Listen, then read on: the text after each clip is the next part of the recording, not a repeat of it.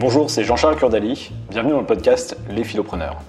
Un philopreneur, c'est quelqu'un qui cherche à s'extraire d'une vie par défaut et à mener une vie intentionnelle. Chaque lundi, je vous propose une conversation avec un invité qui va nous aider à mener ce genre de vie, que ce soit à l'échelle individuelle ou sociétale. Ces invités viennent d'horizons divers. Ils peuvent être euh, auteurs, philosophes, coach sportifs, youtubeurs, entrepreneurs ou bien même politiques. Vous allez repartir après chaque épisode avec un ensemble d'idées et d'outils pour vous aider à mener une vie avec plus de sens, de liberté et de sérénité.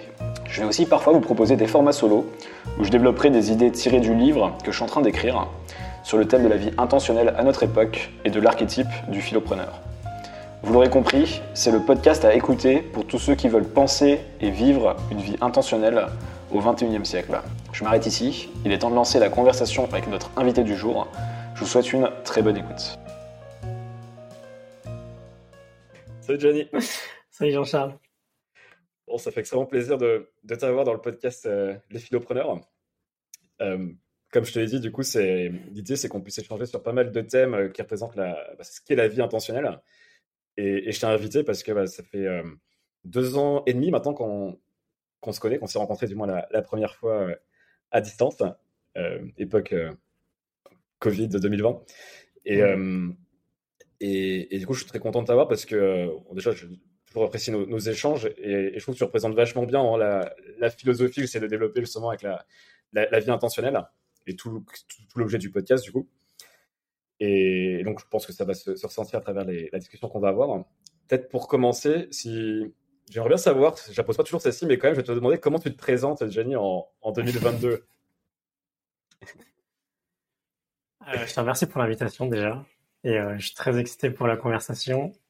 C'est marrant parce que je pense qu'il y a une année, peut-être ou deux, on a eu un échange là-dessus. Euh, je me présente toujours en tant que coach professionnel. Malgré ça, euh, de plus en plus, j'ai pris conscience que le, le, coaching était un outil et pas un titre. Et, et je suis dans un métier de service, finalement, dans un métier d'accompagnement. Peu importe que j'ai ma casquette de, coach, de consultant ou de mentor ou de conseiller. Mais je travaille avec des entrepreneurs. Euh, je travaille aussi depuis cette année avec euh, certains jeunes coachs que, que, j'accompagne. Euh, ma principale activité est du coaching d'entrepreneur. Ok. Et on va y revenir justement, on fera un, volet sur le, coaching, parce que tu es aussi quelqu'un qui, qui est coaché, qui prend beaucoup de coach. C'est quelque chose aussi qui m'a beaucoup inspiré chez toi, que j'ai reproduit depuis, qui est le fait de prendre beaucoup de. Enfin, j'ai l'impression que dès que tu as un sujet qui t'intéresse, un endroit où tu veux être performant, tu prends quelqu'un qui, qui t'accompagne. Et et d'ailleurs, on peut peut-être commencer là-dessus. En fait, je n'avais pas forcément d'ordre précis. Euh, pour le contexte, du coup, moi, quand je t'ai rencontré, très vite, tu m'as parlé de, euh, du programme Optimize Coaching et, de Brian Johnson, du coup, qui a créé ce, programme. Et, euh, et c'est quelque chose qui m'avait beaucoup inspiré à l'époque parce que autant je lisais beaucoup de livres, mais j'avais un peu arrêté depuis quelques années à, à prendre des, coachs, alors que je le faisais dans d'autres activités quand j'étais plus jeune, dans le tennis et dans le, poker notamment.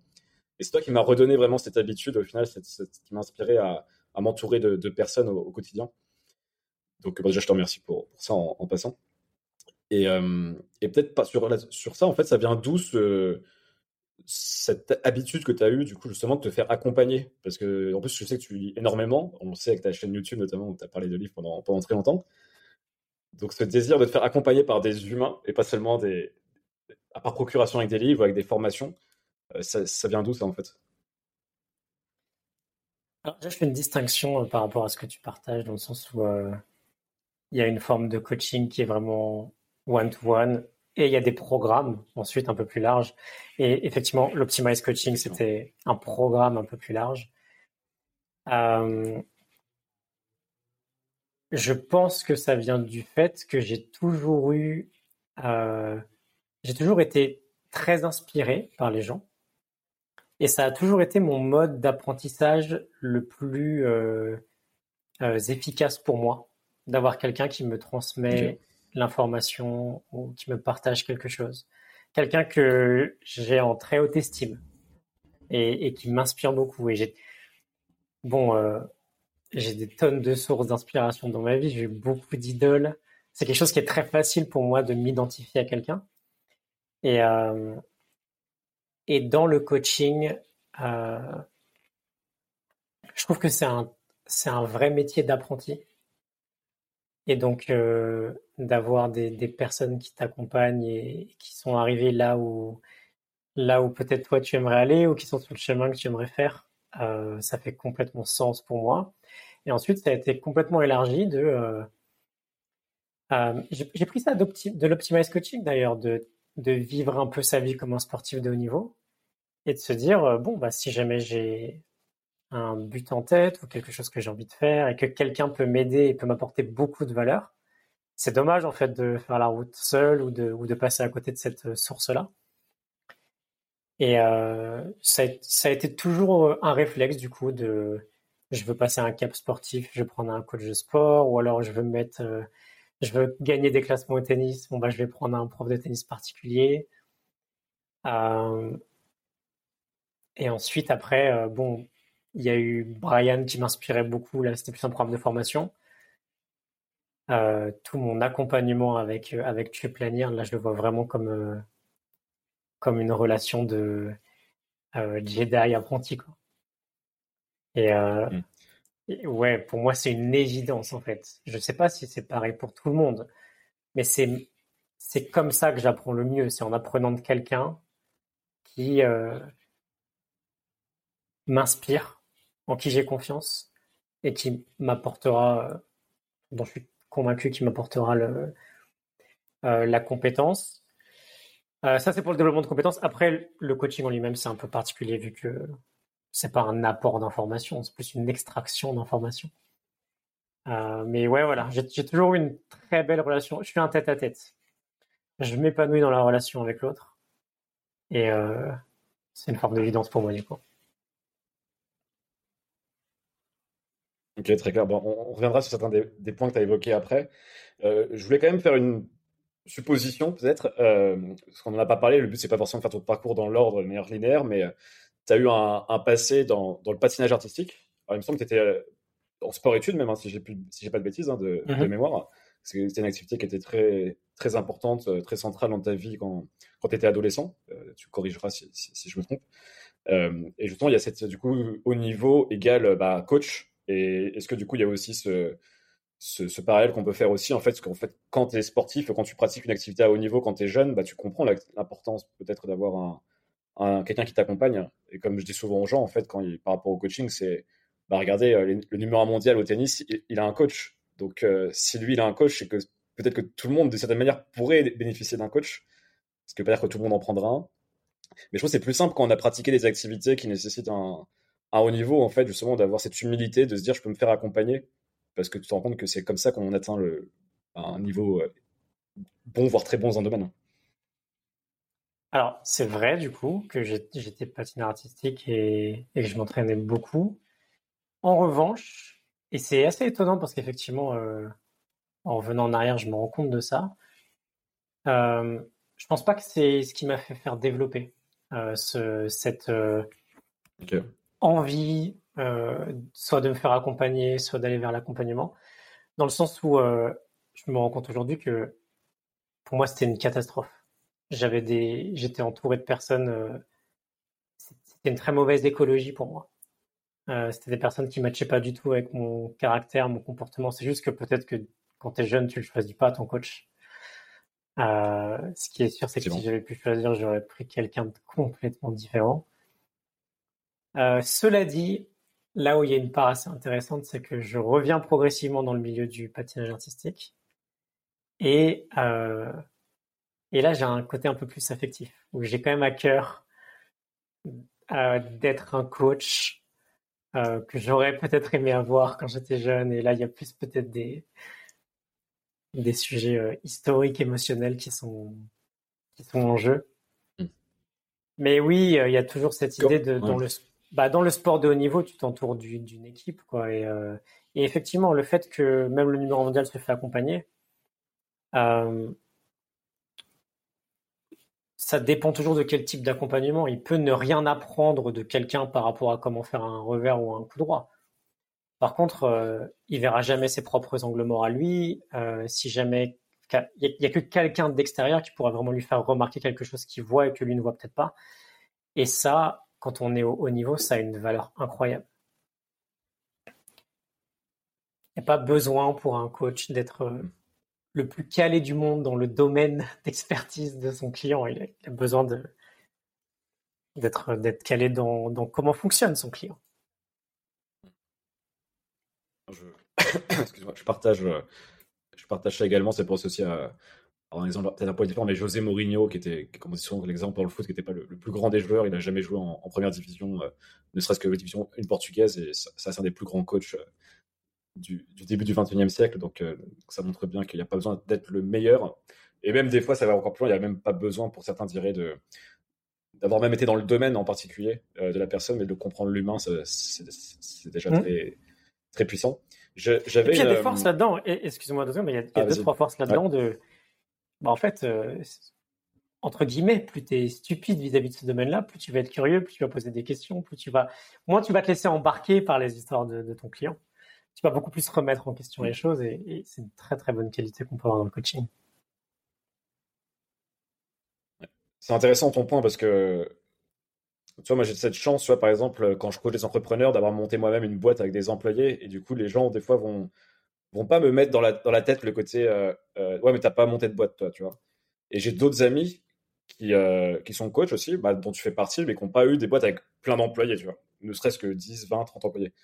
Et, et, je sais que typiquement quand on coach des entrepreneurs ça peut être un pour certaines personnes du moins mais peut-être c'est pas les gens qui sont qui sont amenés à faire du coaching à, se faire coacher c'est un peu un truc qu'on peut balancer de dire ouais mais en fait je me fais pas accompagner par un mec qui l'a pas fait lui-même qui est plutôt du coup une posture de consultant en final que de coach, on peut dire. Mais, mais c'est vrai que moi, j'ai, entre guillemets, j'ai cette chance-là, c'est que on m'embête pas pour ça, alors qu'au final, je n'utilise pas tant que ça. Enfin, j'utilise de manière indirecte ce que j'ai appris avec ma mon entreprise. Mais je considère que c'est pas ça qui est la vraie valeur de, du coaching que je peux apporter à mes, à mes clients en l'occurrence. Ouais. Donc c'est c'est un, un, long débat ça. Mais euh, euh sur euh, j'avais un truc qui m'est venu, fait une question que je me posais là quand tu quelque chose que j'ai déjà pensé personnellement. Je sais qu'il y avait un volet que je voulais voir avec toi, c'est un peu la connaissance de soi et la réalisation de soi, on peut dire de cette manière. Euh, les deux sont, vont de pair. Euh, tu as beaucoup travaillé sur toi et je me faisais réflexion par rapport au patinage artistique, ce côté un peu le retour à des activités qu'on faisait quand on était euh, plus jeune, enfant, ado ou jeune adulte. Comment tu vois ça, toi? Parce que moi, je le vois par exemple avec le, tennis aussi, qui est le sport sur lequel je reviens très souvent. J'ai ça aussi avec le poker. Euh, une fois, je sais que tu as joué un petit peu aussi à l'époque, euh, euh, une fois par an presque, j'ai envie de dire. J'ai un moment où pendant deux semaines où j'ai envie de me remettre au poker et je me dis, je vais, je vais essayer de rentrer dans, dans les gros circuits, de rentrer dans le, dans le top 100 mondial et je fais ça pendant deux ans et ça va être incroyable. et après, je me dis, mais non, mais c'est complètement bête. en fait, c'est plus, plus ça ta vie maintenant. Tu as d'autres choses que tu, que tu aimes développer. Mais il y a toujours quand même c'est un peu cette dualité entre le retour à, à, à, qui tu étais et un peu comme continuité et l'envie d'explorer de nouvelles choses. Et ça, c'est un truc que j'ai du mal des fois, tu vois, à, arbitrer. Est-ce que c'est quelque chose que tu t'es déjà, tu t'es déjà posé la question comment tu vis ça justement ou est-ce que tu laisses juste spontanément les choses venir à, toi tu te prends pas la tête comme moi là-dessus? Euh, Alors, je ne pense pas m'être posé la question. Il y a un côté, je pense qu'il y a un côté très évident dans le fait de parfois revenir sur certaines activités parce que il y a un côté très pur quand on est enfant et, les passes. Je, trouve que les centres d'intérêt qu'on peut avoir quand on est très très très jeune reflètent vraiment finalement qui on est dans notre essence. Et euh, je le vois très bien aujourd'hui si je retourne en arrière, euh, les passions que je pouvais avoir ou les jeux que je pouvais faire ou les kiffs que je pouvais avoir quand quand j'avais moins de 10 ans en fait. Euh, c'est encore tout ce qui me nourrit aujourd'hui. Et d'ailleurs, j'ai l'impression que les phases dans ma vie où j'ai été un peu euh, plus déconnecté, ça a été une déconnexion vis-à-vis de ça. Euh, donc il y a cet aspect-là très sympa. J'avais associé beaucoup de douleur avec le patinage artistique, de par, de par mon histoire avec ce sport-là, que je pense qu'il y a eu une période où bah, juste je voulais plus en entendre parler et c'était terminé. Et maintenant que j'ai guéri ça et que j'ai travaillé là-dessus et que j'ai apaisé toute cette partie-là qui était un peu en souffrance, bah le, ce qui me faisait kiffer dans le patin euh, émerge à nouveau et, prend à nouveau beaucoup de place. Et c'est ce qui me donne envie de revenir un peu dans l'univers de ce sport-là. Euh, ensuite, après, euh, bah oui, c'est toujours une question de choix et d'arbitrage. On découvre toujours des nouvelles choses. Et et il y a des choses qui vont coller, il y a des choses non. C'est une histoire de d'engagement et de et d'investissement aussi. Je pense que tu pourrais très bien choisir aujourd'hui, ça pourrait être ta vie, hein, de te dire, OK, en fait, je retourne dans le poker parce que j'adore ça et ça me nourrit. Maintenant, je pense qu'aujourd'hui, il y a peut-être aussi la conscience de, euh, bah, je sais ce que ça demande, je sais le prix à payer si je veux atteindre ces objectifs-là. Est-ce que je suis prêt à payer ce prix? Et euh, bah, ça peut nous aider à arbitrer, quoi. On a peut-être beaucoup plus de conscience sur les choix ou les engagements qu'on peut avoir avec euh, la petite expérience qu'on a pu construire dans notre vie et le, travail qu'on fait sur euh, tous ces sujets-là. Je rejoins ce que, tu dis. Moi, en l'occurrence, pour le, poker, souvent, ce qui se passe, en fait, c'est de, me rendre compte, bah, effectivement, des efforts qu'il faudrait consentir pour, euh, pour atteindre le top niveau mondial et, l'impact que ça va avoir, en fait, sur, euh, sur moi et sur, les gens qui peuvent graviter autour de moi, peu importe l'échelle.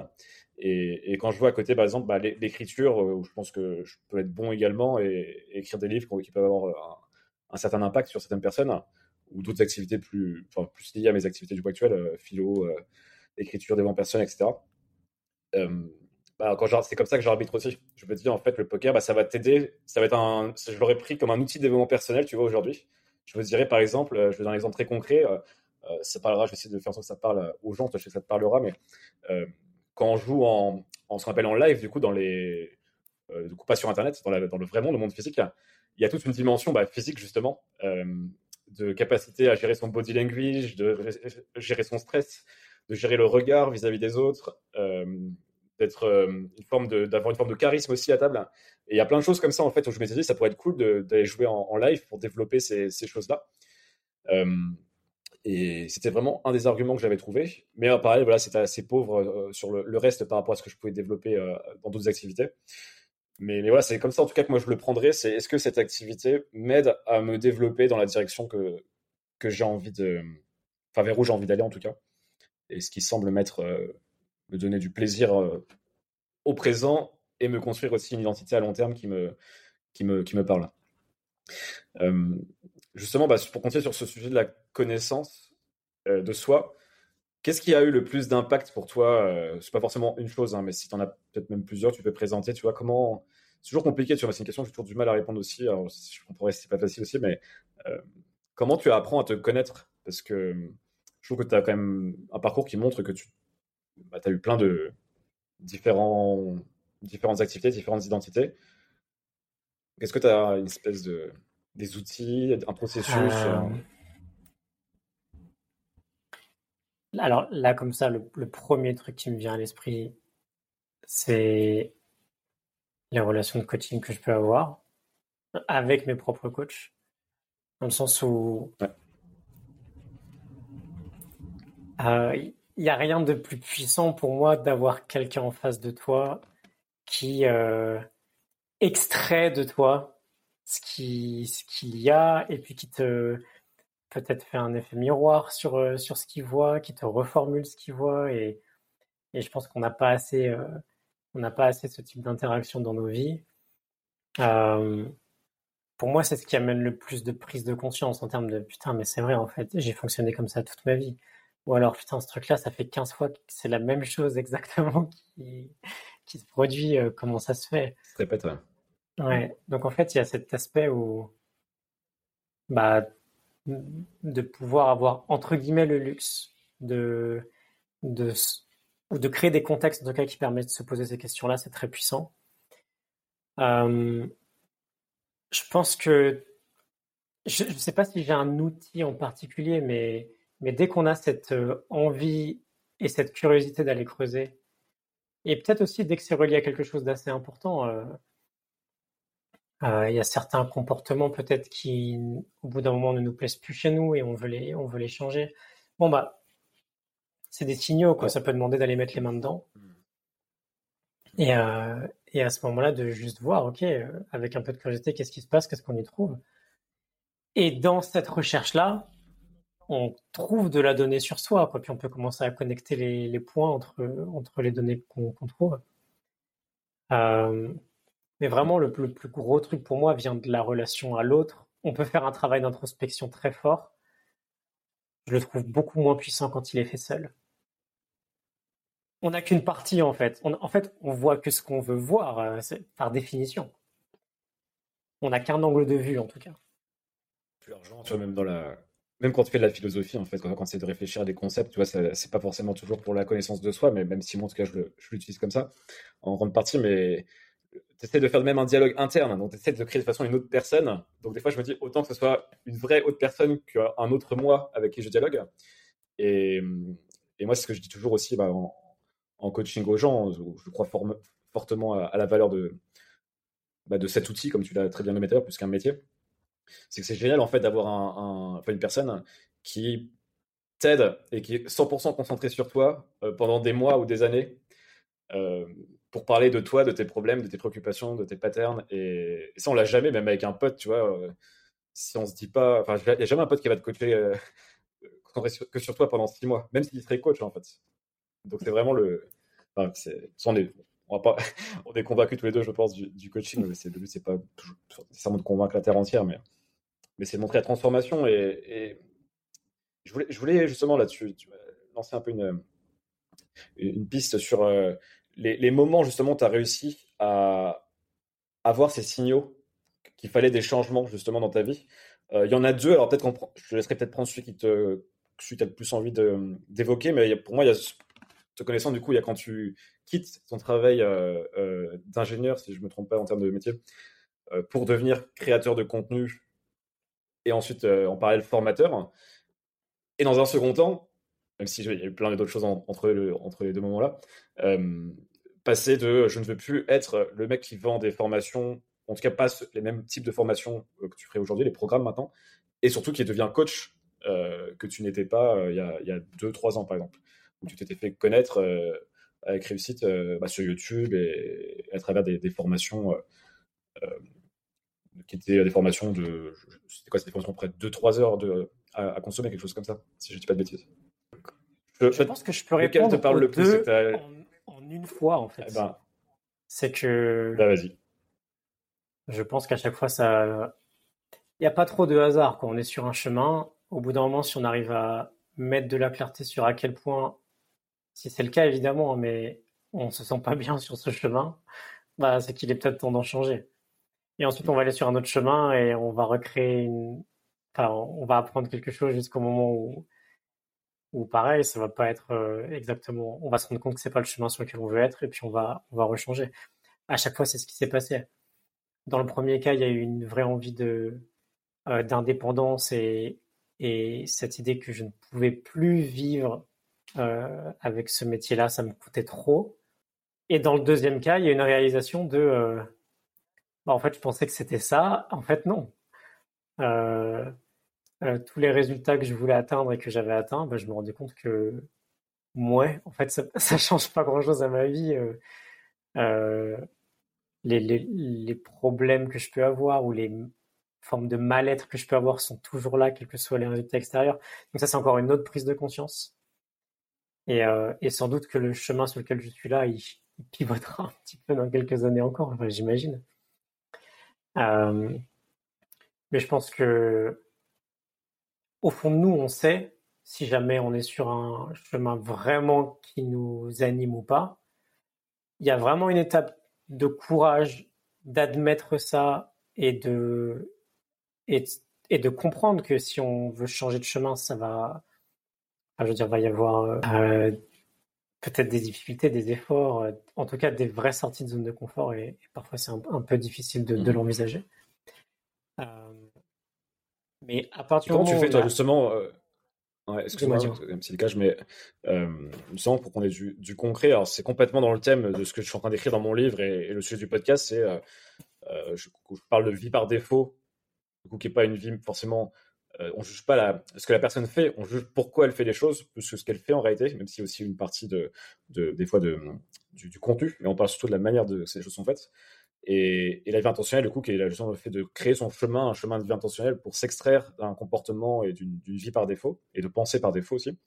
Et toi, comment tu fais en fait quand tu es. Parce que ça, il y a plein de gens, pour le coup, ça va parler, tu vois, quand tu es ingénieur, quand tu as, j'imagine, un, un, salaire correct, euh, et, euh, et, du coup, voilà, une situation qui, qui devait envier et enviable pour certains, euh, même ne serait-ce que dans ta famille peut-être, ou des gens autour de toi, euh, pour avoir ce courage. Parce qu'en fait, c'est le terme là qui est important, c'est le courage à un moment de mettre pause, de dire non, ça va pas, je dois m'éloigner de cette situation, m'en sortir, pour aller vers quelque chose qui fait peur parce que c'est de l'inconnu total. Parce que tu n'as jamais été euh, créateur de contenu avant ça, tu n'as jamais été formateur.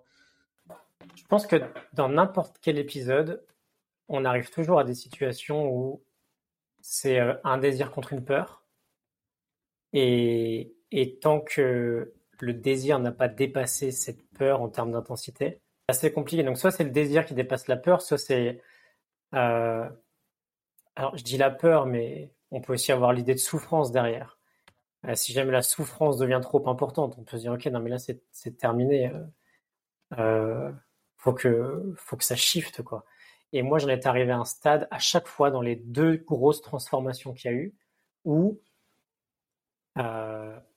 bah, c'était devenu plus inconfortable de rester que de changer et ce qui a l'illusion, alors peut-être pas l'illusion mais la perception de l'inconfort avait changé de camp.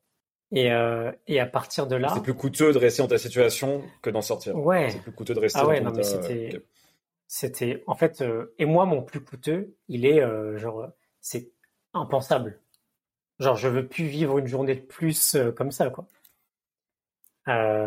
Euh, après, on a, tellement tous des caractères différents que c'est toujours des, des interprétations et des façons de le vivre qui sont différentes à chaque fois. Mais. Euh, mais ouais, dès que. En général, la peur, elle est toujours très présente au début, puis au bout d'un moment, euh, ça fait plus peur de rester que de, que de partir. En tout cas, pour moi, c'est ce qui s'est passé. Et à partir de là, euh, bon bah voilà, on, fait quelque chose pour changer, quoi. J'ai jamais, pu accepter le moindre statu quo, donc. Euh, donc si jamais j'ai des indicateurs qui me montrent qu'il y a deux trois trucs qui vont pas, bon bah c'est pareil, ça va me ça va me réveiller en fait. Est-ce que tu distingues les phases comme quand tu étais ingénieur ou peut-être que ça correspondait peut-être pas du tout et en fait tu as, identifié, tu as eu le courage de t'extraire cette situation et celle par exemple quand tu étais créateur, formateur en, en tout cas c'était tes activités principales euh, où là c'était peut-être juste une step qui t'aide après à aller vers le enfin une étape qui t'aide à aller vers le, coaching et, et, plutôt, parce que en fait, moi, ce que je constate, je sais pas si tu vois ça aussi avec tes clients ou avec des discussions sport avec des, avec des gens, c'est ce côté un peu, tu sais, il faut trouver le chemin, tu le scénario. Parce que s'il y avait qu'un scénario de vie, tu vois, tout le monde devait trouver son scénario, tu vois, et les gens se mettent une pression de dingue, en fait, à, à trouver bah, le, euh, le why. Tu sais, c'est tous ces trucs du why. Euh, le... Moi, ça m'a stressé pendant très longtemps cette histoire euh, quand j'avais cédé ma startup. Et, et on me disait, ouais, il faut que tu trouves ton why, ton why, ton why. Et en fait, je pense qu'il y a, en fait, on a tous des milliers de why potentiels. Si c'est pas des, en fait, c'est infini, je pense. Et, et c'est juste, en fait, il faut juste, en tout cas, c'est mon point de vue aujourd'hui. Un moment, se concentrer sur quelque chose, voilà, pendant six mois, se dire là, je vais me concentrer sur telle chose qui a l'air de m'intéresser. Et il va forcément, ça va plus ouvrir le, euh, un horizon, voilà, un, champ des, possibles. C'est ça pour mon frère qui utilise beaucoup cette expression, il sera content quand il écoutera. Mais, euh, mais, mais il y a cette idée vraiment de, ça n'enferme pas en fait un moment de, de, prendre un scénario et ça ouvre plein de scénarios possibles alors que les gens ont l'impression de l'autre chose en fait je deviens formateur du coup je suis marié à vie avec cette casquette de formateur je suis ingénieur du coup je serai toujours ingénieur et moi je le vois vraiment comme quelque chose en fait où il, il y a une concentration qu'il faut avoir peut-être parfois qui ouvre après euh, des possibilités est-ce que tu as constaté ça un peu ce côté on a souvent un, une sorte de biais où une illusion d'irréversibilité dans, dans, nos décisions. On pense que dès qu'on va faire quelque chose, en fait, ça va être euh, définitif. Et euh, si jamais je reprends ton, ton expression de vie par défaut, bah, effectivement, euh, c'est sur un spectre en fait. C'est pas euh, soit c'est une vie par défaut, soit c'est une vie intentionnelle. Et, euh, Absolument. Et rien que de rajouter un peu d'intention, bah forcément, tu, tu, tu changes de direction sur ce spectre-là. L'interprétation que j'ai de ce que tu partages, c'est que, bon, dans mon job d'ingénieur, c'était 100% par défaut, je m'étais jamais posé la moindre question. Mhm. Ensuite, je vais vers un sujet qui me passionne.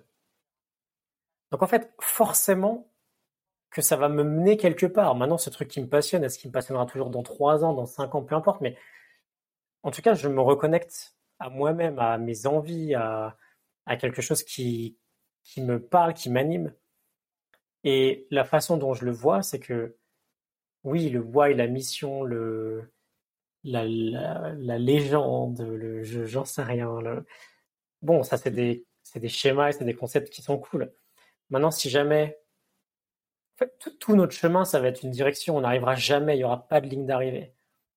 Et vu qu'il n'y aura pas de ligne d'arrivée, autant se dire dès le début que la ligne d'arrivée sera pas, elle peut ne pas être dans 30 ans, mais elle sera pas non plus dans un an. Quoi. Je suis pas censé avoir tout trouvé dans ma vie euh, et faire le, job de mes rêves euh, en quelques en quelques mois. Juste, je repars de quelque chose qui me passionne et, qui m'anime. Mm. Et du coup, euh, je suis un peu plus dans mon essence, quoi. Ça, ça vient de moi, donc apprendre avec le temps à faire confiance sur le fait que si ça vient de moi, c'est pas pour rien et que ça va me mener quelque part. Euh, en tout cas, ça me mènera à un endroit euh, bien plus, qui fait peut-être un peu plus peur parce qu'il est inconnu, mais un endroit bien plus sympa que de juste rester dans ce mode par défaut où il y a très peu de choix personnels, il y a très peu de choses qui viennent profondément de nous et euh, on reste dans un schéma drivé par l'ego protéger, plaire, prouver et mmh. ouais, on, on se retrouve à on vit pas notre propre vie quoi. Ouais, ce que j'appelle dans mes écrits la, la, vie selon les autres, que je distingue de la vie avec les autres, tu vois, où tu es vraiment avec les gens et tu fais les choses pour les gens, mais, mais ça part de toi, ça part pas d'une pression sociale ou tu as ton triptyque protéger, plaire, prouver, qui est, qui est dans cet esprit aussi. Et bon, ça, ça s'explique pour plein de raisons, hein, raisons euh, euh, psychologiques, génétiques, culturelles qui font qu'on ait ces comportements-là. Mais c'est aussi pour ça que le, que chemin intentionnel, enfin tout ce que tu as décrit aussi avec le spectre, tu expliquais que je développe aussi, euh, euh, c'est bien c'est bien dit en fait, c'est bien expliqué de dire que pas le but c'est pas de vivre une vie 100% intentionnelle, 100% euh, vraiment tu vois où on n'a aucun problème, où tout, est résolu. au contraire, c'est plutôt le, chemin comme tu as dit, la, direction qui est importante. Et mais ce que j'ai constaté, tu vois personnellement, une fois que tu as défini une direction que tu vas certainement de toute façon changer dans quelques temps mais de la poser, tu vois, qu'elle soit indéterminée la longueur de cette euh, direction, ça te donne une sérénité dans ton quotidien. Euh, je sais pas comment tu l'as vécu, toi, quand tu as fait ces changements. Le soir, tu te dis, pas là, je, me vais à fond dans le coaching. Tu, vois. tu te dis à un moment, euh, là, je sens que c'est ça maintenant. Euh, et tu ne sais pas si tu seras encore coach dans 5 ans. Et en fait, on s'en fout un petit peu, tu vois. Mais est-ce que ça t'a pas fait ça, toi, de, genre, ah, je me sens mieux, je suis plus serein au quotidien parce que, parce que je suis aligné. Mais si ça dure toute ta vie, bah, tant mieux si tu es aligné là-dessus. Et si ça dure 6 mois, bah, c'est bien aussi, en fait. Pour, euh, Est-ce que tu as senti cette, euh, ce, combo un peu euh, sens et sérénité? Je ne sais pas si je l'ai ressenti en termes de sérénité. Mais ça a toujours été des formes d'évidence. De ouais. Je m'engage quoi. Effectivement, quand tu es engagé, les... le quotidien est un peu plus simple.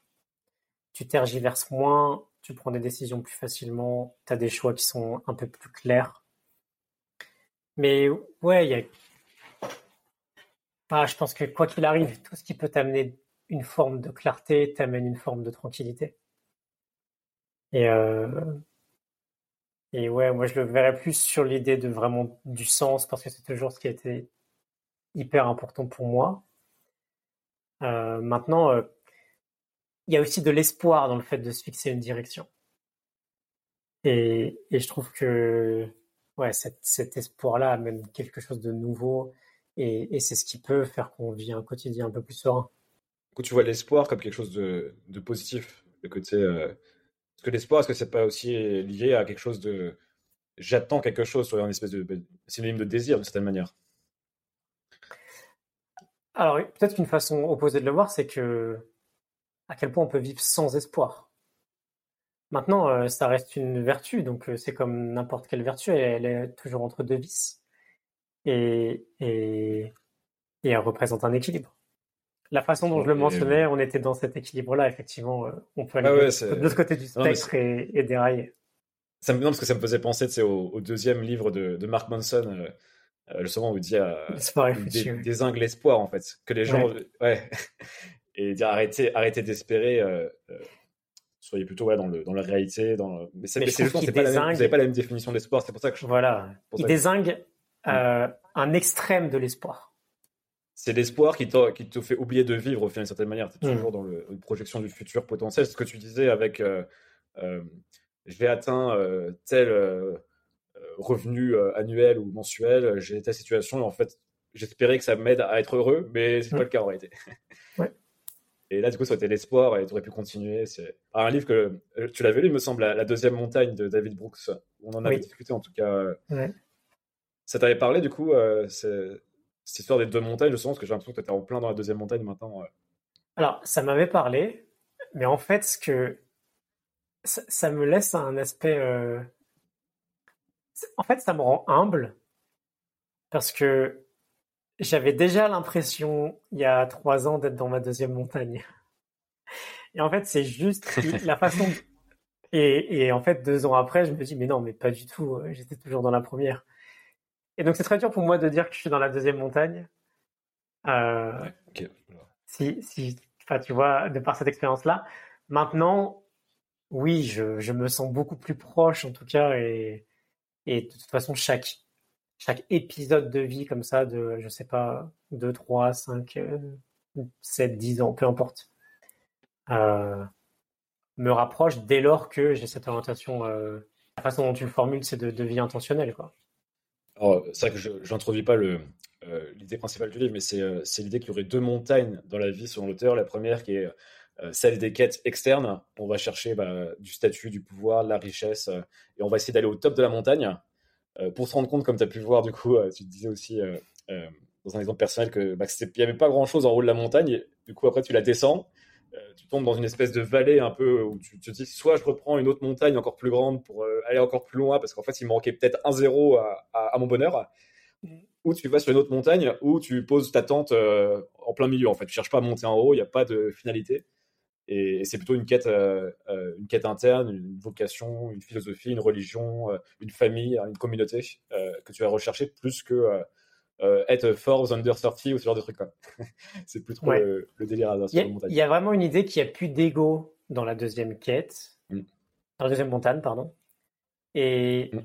l'impression que j'ai, c'est, je ne sais pas si c'est possible que que cet ego qui cherche à bah, protéger puis retrouver euh, disparaisse. disparaisse complètement. Je pense que c'est juste que il a de moins en moins les commandes parce qu'il y a d'autres parties euh, qui, qui, prennent le volant.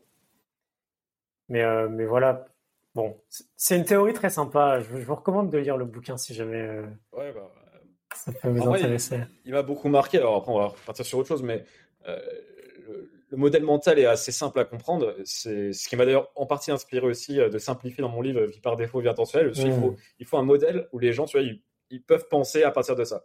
Et après, ils lisent le livre pour avoir toute la, toute la profondeur de, du concept et de le développer. Mais c'est trop bien, en fait, d'avoir ce truc euh, première, deuxième montagne. Tu vois, maintenant, je, je pense comme ça euh, dans certaines décisions que je peux avoir.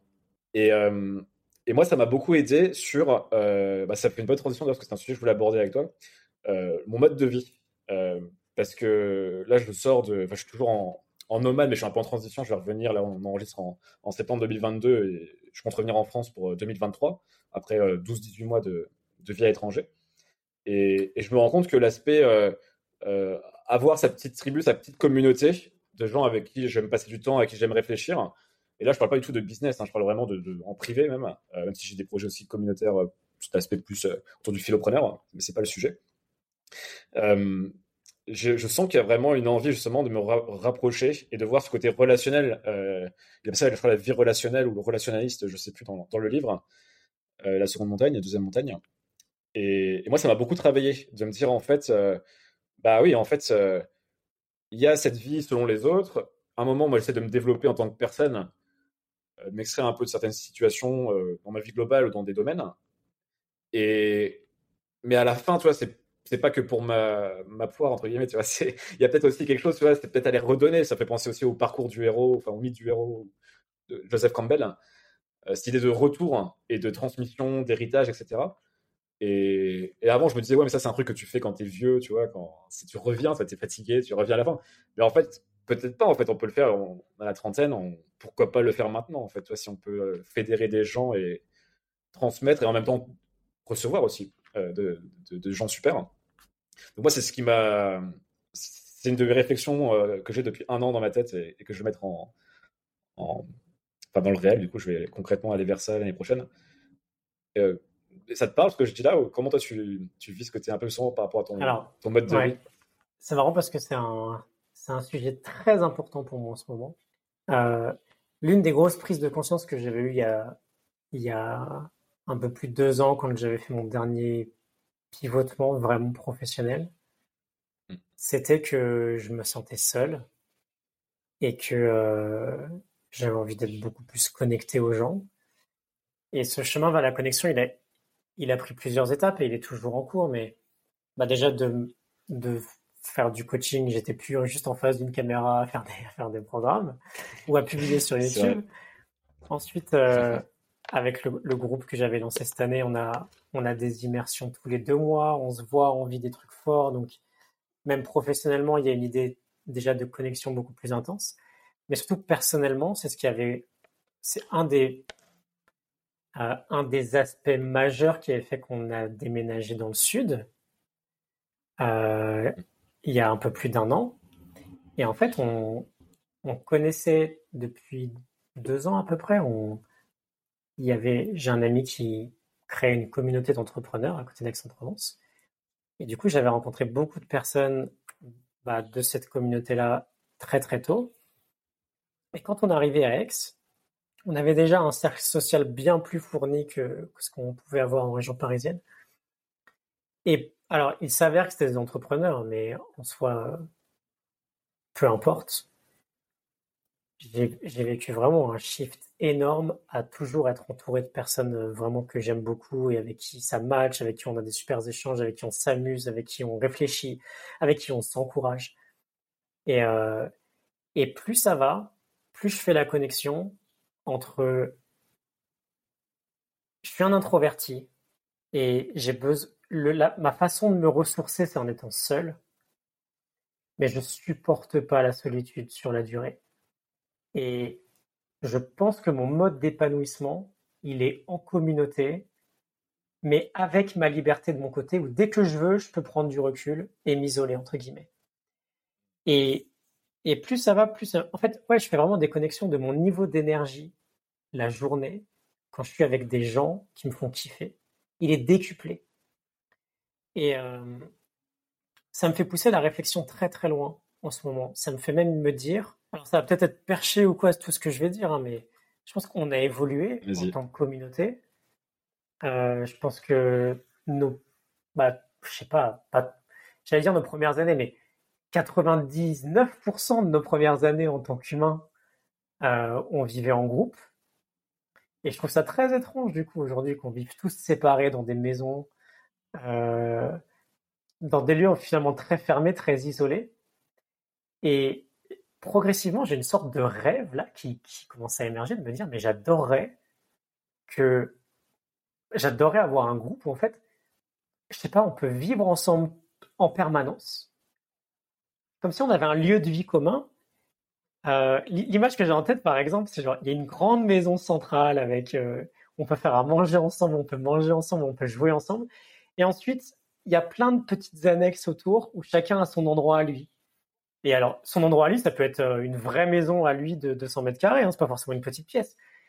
Mais où, bah, si tu veux te reculer chez toi, tu, restes chez toi. Et en fait, Bon, c'est un, peu bizarre de le voir comme ça aujourd'hui, de par la façon dont est façonnée notre société.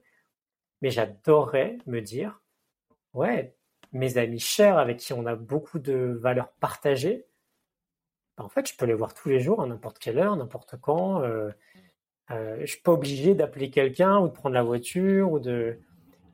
Et en fait, de réfléchir comme ça, ça ferait carrément sens, quoi. Et puis les enfants grandissent ensemble, et puis tout le monde. Il y a vraiment un aspect communautaire, quoi, qui pourrait avoir peut-être des notations hyper sectaires dans notre mode de vie aujourd'hui, mais je pense qu'il était parfaitement euh, évident jusqu'à euh, bah, finalement il y a très peu d'années à l'échelle de nos sociétés. Et du coup, c'est un vrai sujet qui me passionne aujourd'hui, ouais, de ce besoin de connexion et, à quel point ça me nourrit.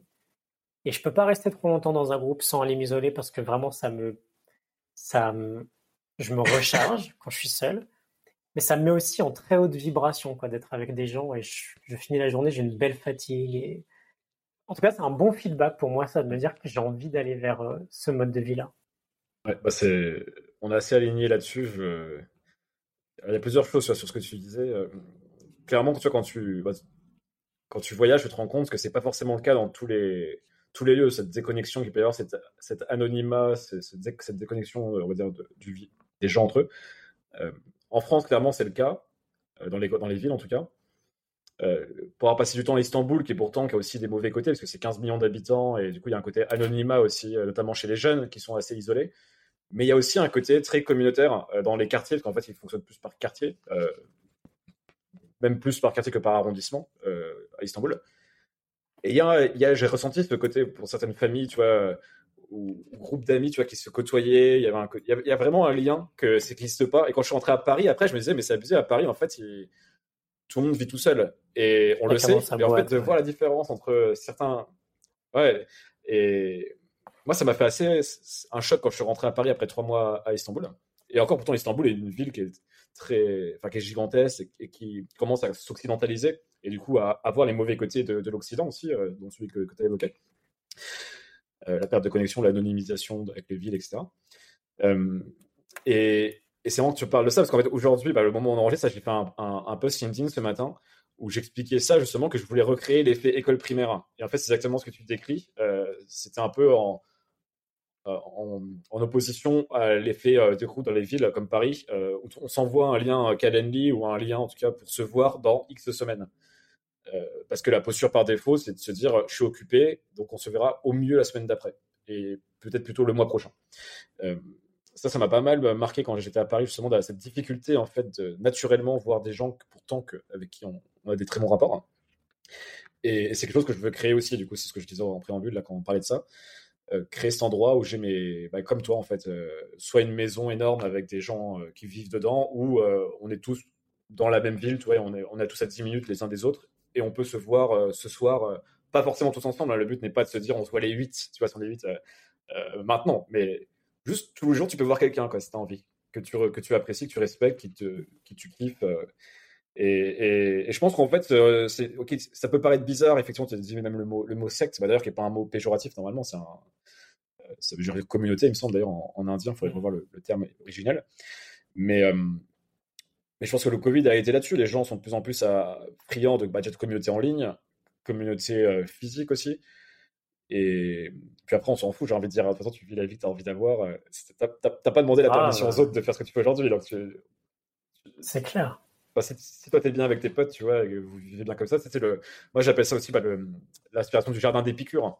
C'est d'aller vivre un peu en périphérie de la ville, sortir un petit peu de la folie moderne et tout en gardant un pied dedans. Moi, j'ai toujours cette idée aussi avec la philo de me dire euh, euh, de surtout pas tomber dans le mec qui pense un peu la société, mais qui la pense en étant complètement hors sol. Donc, euh, je vais rester toujours un pied quand même dans, bah, dans la ville, dans les, avec les gens du, entre guillemets, qui vivent de manière plus classique, on dirait.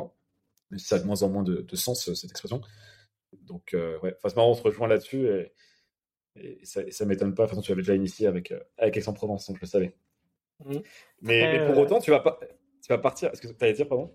Ouais, très récemment, j'ai vu, euh, juste une petite parenthèse, euh, j'ai vu une, mini-série euh, sur, sur Netflix qui s'appelle Les Pieds sur Terre, avec, je crois que c'est produit par Zac Efron, où il part un peu partout dans le monde découvrir soit des modes de vie, soit des, des façons écologiques de vivre. et ça pousse à l'ouverture et il part au Costa Rica à un moment donné rencontrer une communauté qui vit un peu comme ça. Et ça m'avait fait trop kiffer. Je voyais, euh, ils avaient créé une forme d'école qui avait l'air incroyable. C'est l'épisode sur le Costa Rica, du coup. C'est le troisième. Mais bon, voilà, c'est en tout cas, ça a participé à, à ma réflexion grandement. Ok, donc c'est les pieds sur terre, c'est ça hein? Les pieds sur terre, oui.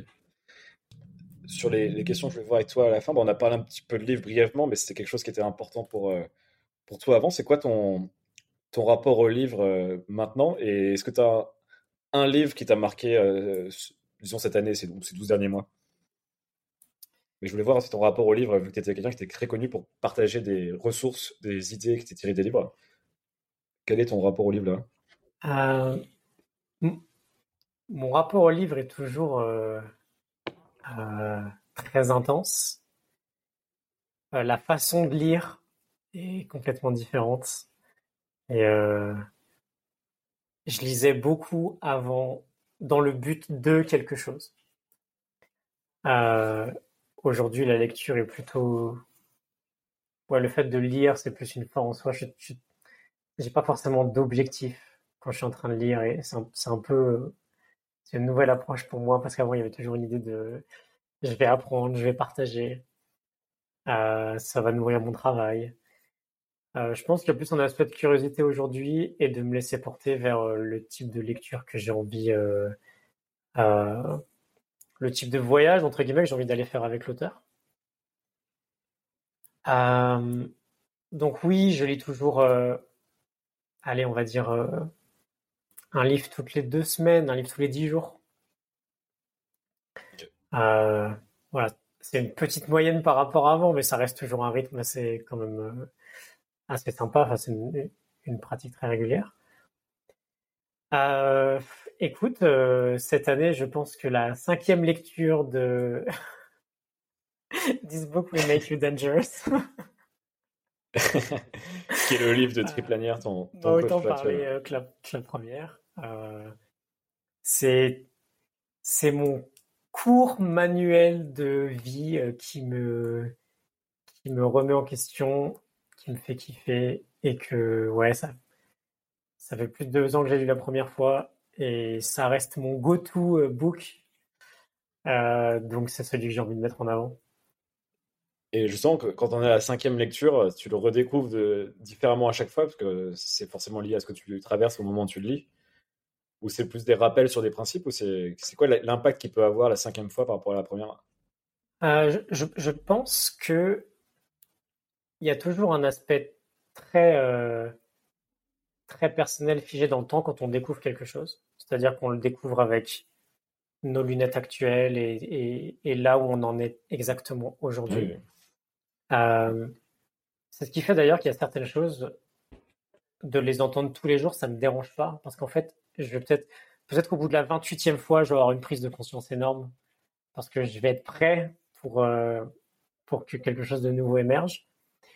Donc, euh, ouais, je dirais que euh, ça, me, ça me permet de voir un peu mon avancée sur ce chemin-là et ça me permet de me de, de découvrir les choses différemment parce que bah, dans cette évolution, on, on, peut évoluer assez vite et, et, parfois au bout de six mois, ton environnement n'est plus le même. Et quand je l'avais relu la deuxième fois, même pas un an après, j'avais eu un grand moment de foi la vache, j'ai l'impression que c'est un autre bouquin. Et donc ça m'a encouragé à me dire euh, bon, je vais revenir dessus, de temps en temps. Euh, il y a des chapitres par exemple que bah t'es pas prêt à lire entre guillemets quand tu es à un certain stade de ta vie. Tu vas le lire, mais tu vas le parcourir, il va rien te faire en fait. Ou tu vas te dire ah, ça c'est n'importe quoi, ou j'en sais rien. Et peut-être que deux ans plus tard, tu vas voir et tu vas faire purée, mais c'est un truc de dingue. Euh, c'est exactement ce que j'avais besoin de lire en ce moment. Euh, ça évoque plein de choses. Donc, euh, ouais, dans le fait de relire le bouquin, il y a vraiment cette idée de. Le bouquin est le même, mais le bouquin et la lecture, c'est pas la même chose. Et la lecture est complètement différente. parce que tu l'as dit, la, personne n'est plus la même. C'est qui lit le bouquin n'est plus la même personne. Non, et puis 100 personnes peuvent lire le livre et le voir de 100 manières différentes. Quoi. Oui, complètement. Il y a ça, effectivement. Mais même toi, tu pourrais le lire 100 fois et le voir 100 fois de manière différente. Exactement, exactement. Et, d'ailleurs, c'est un truc que j'en profite, parce que comme euh, on parlera de livres aussi, dans d'autres épisodes du podcast, euh, c'est quelque chose que je vois pas mal chez les gens qui, qui lisent beaucoup, comme toi et moi.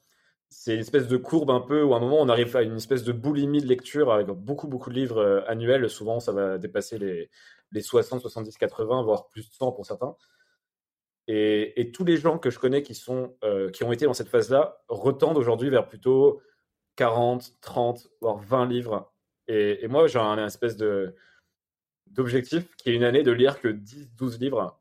Et tu vois, je choisis mais avec euh, soin et étudier et, en passant à un autre objectif qui est une année avec un seul livre. Alors, peut-être pas un seul livre, en tout cas, un livre que j'étudie vraiment en profondeur. Euh, ça peut être les essais de Montaigne, ça peut être un bouquin de Nietzsche, peu importe le bouquin. Enfin, pas peu importe, mais c'est pas forcément un seul livre euh, que j'ai en tête. Et, c'est ce que j'ai remarqué en tout cas chez tous les lecteurs. Donc je pense qu'il y a une espèce de cours au début, il faut se mettre à la lecture, beaucoup lire un moment, parce qu'en fait, on devient lecteur et après on devient un lecteur euh, plus sage, mmh. qui, retient en plus plus qu'il est, qui, qui, revient à ses auteurs aussi. C'est important, je pense, de revenir à ses auteurs justement qui nous, qui nous aident. Et ça revient un peu à, la question de départ sur euh, revenir à nos activités d'enfance aussi. Et aussi revenir à ses lectures, revenir à ses auteurs. Donc, euh, ouais. Bon, je pense que ça, ça permet de conclure euh, le, le podcast. Est-ce que. ah, quoique, quand même, livre, tu vois à quel point il a changé du coup euh, ta vie après t'être travaillé avec Triplanier. Est-ce qu'on aura un livre de Gianni euh, dans les prochaines années? Ça, se trotte encore dans la tête ça, euh, Sans doute. Sans doute, ouais. Sans doute. Parce que c'est. C'est pas du tout un projet. Quand on voit l'impact que ça a eu sur toi, c'est pas un projet, ouais. ça marche. Et où est-ce qu'on dirige les gens du coup en ce moment? Tu les, tu les ramènes vers où? C'est toujours la chaîne YouTube ou, ou un autre endroit? Euh, oui, la, ouais, la chaîne YouTube. C'est plus simple. Après, il y a des liens qui vont un peu partout. Euh. Très bien. Et eh ben, je vais la chaîne YouTube. Bon, bah, Johnny, je te, remercie pour l'heure de discussion. C'était top. Avec plaisir. Merci à toi. On s'arrête ici pour cet épisode. Si vous êtes encore là, c'est que j'imagine qu'il vous a plu. Donc avant de partir vaquer à vos occupations ou à relancer un nouvel épisode, Prenez une trentaine de secondes pour noter le podcast, de préférence 5 étoiles, et notamment sur Apple Podcast, c'est ça qui aide dans les, classements. Vous savez si vous êtes un fervent écouteur de, de podcast. Euh, vous abonner sur votre plateforme favorite pour pouvoir recevoir les prochains épisodes. Et partagez le podcast aussi à un ou deux de vos amis. C'est ce qui a aussi m'aider à le diffuser à un plus large public. Vous pouvez aussi rejoindre la newsletter dans la tête d'un philopreneur. Je vous mets le lien en description. Et c'était donc Jean-Charles Kurdali, hôte du podcast Les Philopreneurs, le podcast de ceux qui veulent s'extraire d'une vie par défaut et faire partie des quelques-uns qui mènent une vie intentionnelle.